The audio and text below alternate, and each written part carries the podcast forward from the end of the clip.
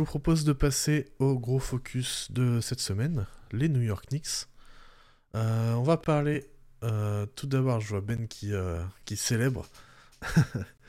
on va parler tout d'abord de Oji Anunobi, son intégration en attaque. Comment ça se passe pour, pour ce bon vieux Oji Anunobi bah, Alors déjà, là, ce qu'il faut préciser, c'est que pour l'instant, les Knicks n'ont joué aucun match sans Randall, donc on parle que pour ceux qui écoutent plus tard dans la semaine, euh, s'il y a des drames qui se passent, euh, comme par exemple ce soir contre Charlotte, ces propos ne les concernent pas. Euh, non, en fait, je trouve que Anunobi, en fait, c'est le complément, c'était le complément idéal pour le duo Brunson, Brunson Randall. alors, moi, j'aimerais bien qu'il y ait encore, on en reparlera un peu, mais un peu plus de création d'autres. Enfin, qu'on aille chercher quelqu'un pour la création. Mais dans son rôle d'Anunobi, en fait, c'est un, une upgrade plus plus de Barrett. Euh, Barrett avait du mal au shooting. Anunobi allume à trois points dans les corners. Enfin, exceptionnel.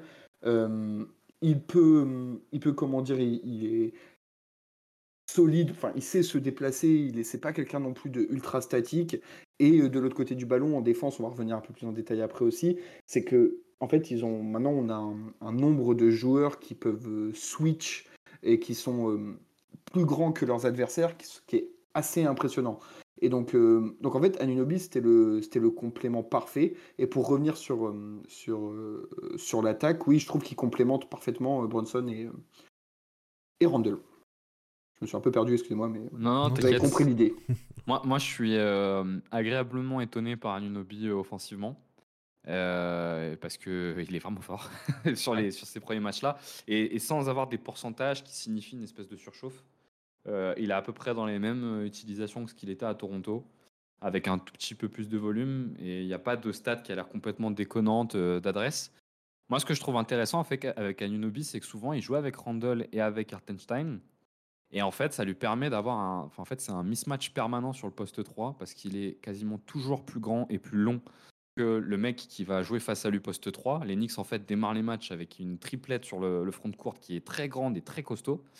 Et en fait, euh, Thibodeau s'en sert assez bien. Il, il, lui donne pas mal de plays finalement. Et c'est ça, moi, qui m'étonne. Je m'y attendais pas du tout. Il y a beaucoup de plays, notamment, qui lui permettent de finir sur des cuts vers le cercle. Et on le voit pas mal euh, récupérer le ballon à 1 ou 2 mètres du panier. Et en fait, euh, il peut dunker sans élan. Euh, et terminer directement au-dessus du poste 3 qui souvent est, plus petit que lui. Et puis dernièrement, ben moi j'ai l'impression que Tib il commence à lui filer des plays, même tu vois qui sont pas des plays de bull chain ou juste des cuts. on a vu Anunobi être utilisé sur des remises en jeu où il utilise un peu là son step back à mi-distance. J'avais regardé, il en, il en, a quand même quelques-uns dans les matchs. Donc il a un peu utilisé en sortie de, temps mort. Moi, la seule question que je me pose, c'est juste est-ce que euh, font ça en attendant d'avoir mieux? Parce qu'ils sont quand même bien conscients euh, qu'ils ont besoin euh, d'avoir un peu de création haute que Bronson et Randall et ils se disent bon on va filer un peu à Nunobi ou est-ce qu'ils y croient vraiment? Ça je sais pas trop. Mais en tout cas son apport offensif il est enfin en plus de ce qu'a dit Ben effectivement ça fait juste une upgrade à Barrett euh, sur tout ce qui est du bout de chaîne. Mais en plus de ça, eh, bah, il arrive à avoir un peu plus. Et dernier point sur, euh, sur Anunobi, c'est un excellent joueur de transition. Euh, et alors on l'a pas forcément énormément vu, mais à chaque fois, en fait, c'est il va il est très très rapide. Comme beaucoup de joueurs de, de, l'effectif des, des Knicks, il y en a beaucoup qui peuvent aller en, en transition. Et vu la dureté de la défense, il y a pas mal de moments où il arrive à récupérer, euh, à se retrouver en position d'accélérer en transition, et euh, ça fait souvent en mouche, quoi. Comme, un peu comme euh, Josh Hart, qui a un peu, cette caractéristique-là aussi.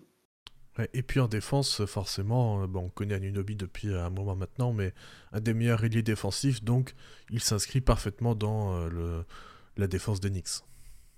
Ouais, bah oui, oui, en fait, le truc, c'est que comme j'ai essayé de l'expliquer et que je l'ai mal fait et que euh, Ben J l'a beaucoup plus, euh, l'a, mieux fait, euh, en fait, on est, on est une équipe très très grande. c'est, c'est quand on commence avec bon, pas, pas avec DiVincenzo, mais par exemple Art pour un poste 2, c'est, c'est très imposant. Anunobi sur le poste 3, c'est grand.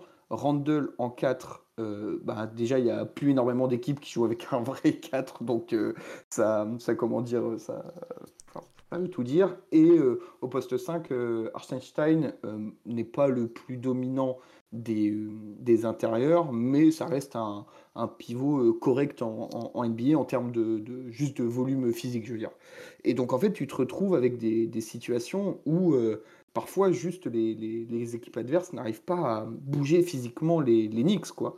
Et donc dans ce cadre-là, Anunobi est ultra intéressant parce que il a le, bah, le, le, coffre physique pour, pour tenir beaucoup de beaucoup d'ailiers. Il a les mains actives et il est très intelligent pour euh, des interceptions, euh, même des contres dans, en second rideau, en premier rideau, un peu tout. Et comme j'ai précisé, quand il faut ensuite euh, relancer la machine physique pour aller en transition, bah, il, sait, il sait le faire. Donc en fait, il a un profil qui rentre parfaitement dans le, bah, dans le roster, roster new-yorkais d'un point de vue défensif.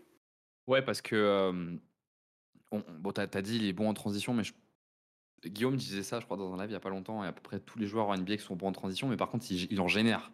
Ouais, par sa défense qui est très, très agressive, il, arrive à en générer.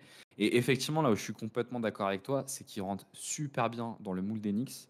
Alors, je ne sais pas si vous vouliez encore dire des mots sur Alinobi, mais on peut, on peut continuer euh, sans souci. Mais notamment, la triplette DiVincenzo, Aninobi, Josh Hart, pour moi, c'est le cœur et les tripes de cette équipe. On pourrait presque rajouter Artenstein, je le mets pas dedans parce que c'est comme un profil différent. Mais ils ont cette chance aujourd'hui, Linux, c'est d'avoir ce trio Vincenzo, Art Anunobi, qui sont à peu près les trois mêmes joueurs. Enfin, ils ont, évidemment, ils ont des caractéristiques différentes, mais c'est à peu près le même moule. C'est-à-dire, c'est des joueurs avec une grosse activité, avec une très bonne défense, un bon IQ. C'est trois joueurs avec un bon IQ et surtout qui sont agressifs tout le temps. Et ces trois joueurs-là, euh, avant, ils étaient deux avec, euh, avec Art et Vincenzo. Quickly était dans autre chose. Euh, euh, Barrett était dans autre chose. Et ils ont rajouté le, le troisième frère, quoi, avec Anunobi, qui est presque le grand frère, parce que c'est un peu les deux autres en meilleur.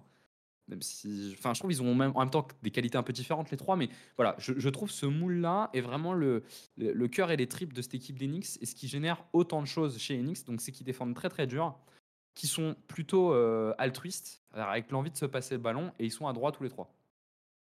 Et généralement, dans les matchs, tu en as toujours un ou deux qui fait un très bon match. Rarement les trois, rarement qu'un, mais souvent un ou deux qui fait un très bon match. rarement aucun, pardon, mais souvent un ou deux qui fait un très bon match. Euh, tu parlais de Quickly justement, euh, les Knicks en faisant ce trade, ils ont quand même fait un compromis, c'est de se séparer donc de Quickly et donc de perdre un peu en, en création, enfin scoring un peu aussi en, sortie de banc finalement. En Ils ont perdu en profondeur. Ouais, ouais, tout à fait. Euh, effectivement, ils ont, ils, ont, ils ont perdu en, profondeur en lâchant Quickly. Euh, pour l'instant, ils ne le payent pas trop. Mais pour moi, il y a tout pour le payer cher. Notamment les séquences qui sont souvent à cheval entre le premier et le deuxième quart-temps. Il y en a un peu dans le troisième où il n'y a ni Bronson ni Randall. Aujourd'hui, ces séquences-là, elles vivent quand même essentiellement sur la défense et la transition. Sur euh, ils profitent. En fait, les, les, Knicks sont très très bons pour profiter des mauvaises aides parce qu'ils ont quand même globalement l'envie de se passer le ballon. Ils font beaucoup de drive and kick. Et dès qu'il y a une mauvaise aide, ils n'hésitent pas un instant. Ils kickent la balle.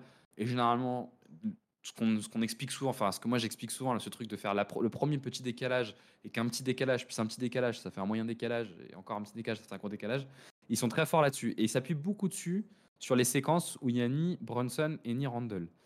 Mais déjà sur ces séquences-là, euh, je pense qu'au bout d'un moment, ils vont commencer à le payer cher de ne pas avoir euh, un mec comme ils avaient avec Cookly. Et puis le dernier élément, c'est qu'avant, euh, Randall ou Bronson pouvaient passer un peu à côté d'une carton, d'un carton, ou d'une mi-temps, parce qu'il y avait Cookie derrière. Aujourd'hui, il n'est plus derrière, et tu sens quand même que au moins l'attaque de cette équipe vit un peu sur la capacité de Bronson et Randall, dont on parlera sûrement après, à être incroyable. Quoi. Ouais, Donc c'est bah, fragile. C'est, enfin, je, suis parfaitement en accord avec, euh, avec ce que tu as dit. C'est vrai que mm, dès le moment du trade, euh, on s'est tous dit, enfin tous les fans de New York, on s'est dit, bah, dans les faits, euh, Anunobi pour Barrett, je dis pas non. Mais par contre, c'est vrai que le manque de, le départ de Quickly a été immédiatement, immédiatement souligné parce que en fait, Quickly, c'est plus un profil.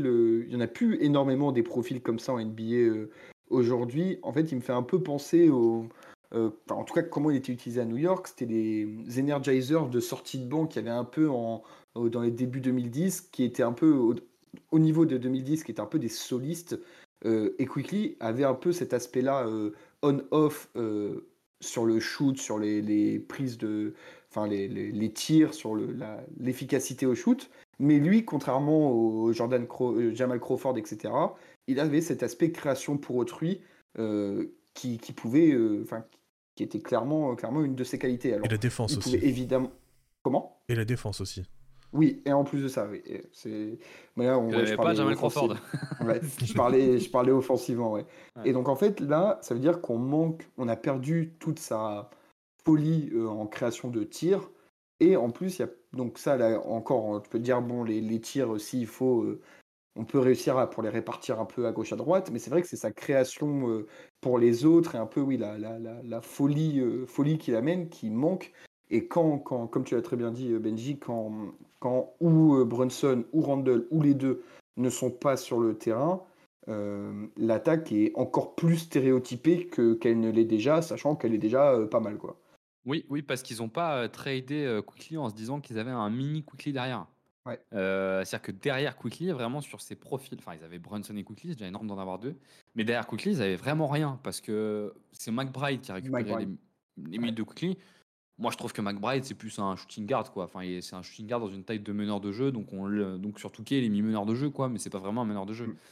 Euh, effectivement, euh, ouais, c'est, tu vois, il est pas, il est pas là pour créer, quoi. Il est là pour en bout de chaîne mettre des tirs et défendre fort. il crée pas grand chose. Euh, et, effectivement, le, système des Knicks offensivement est quand même assez pauvre. Quoi. Enfin, Bien sûr. C'est pas le plus pauvre de la ligue, mais en gros, euh, si tu enlèves les pin down qui jouent à peu près à toutes les actions, euh, toutes les actions, il y a un pin down qui tombe. pin down, pour rappel, hein, c'est un écran qui part de la ligne de fond pour une remontée à 45. voilà, il joue ça à peu près tout le temps, mais sorti de ça, il n'y a, y a, y a, pas grand chose. Par contre, c'est une équipe assez moderne avec une très grosse envie de se passer la balle, notamment quand Randall et Bronson ne la stérilisent pas. Mais le fait que Bronson et, Randall la stérilisent, c'est complètement acquis. Enfin, je veux dire, c'est accepté, c'est le plan de jeu. Et du coup, aujourd'hui, voilà, quand ils sont pas là tous les deux, ça dit là-dessus. Moi, j'ai tendance à penser qu'une équipe bien préparée en playoff, enfin, moi, j'ai souvent, je me dis, mais en fait, pour... en fait, souvent, quand je vois jouer les Knicks, quand je les vois attaquer, j'ai l'impression de passer mon match à me dire, mais putain, pourquoi ils aident? Mais pourquoi ils aident? Mais pourquoi ils aident? Et en fait, tu as des équipes qui jouent contre eux. Alors, on reparlera après de Bronson et de Randall parce que pour le coup, ça peut s'expliquer. Mais les équipes passent leur temps à aider comme une espèce d'habitude, alors que c'est des mecs qui sont absolument pas efficaces sur des pull-ups à mi-distance et ils laissent même pas la chance à leurs intérieurs d'aller aider. quoi. Et souvent, c'est les extérieurs qui aident et là, et là ça se joue et, ça déroule. Et pour l'instant, voilà, l'absence de Quickly, elle est compensée là-dessus. Mais bon, le trade n'est pas encore passé et je pense qu'il y aura des mouvements, mais on en parlera, on en parlera après.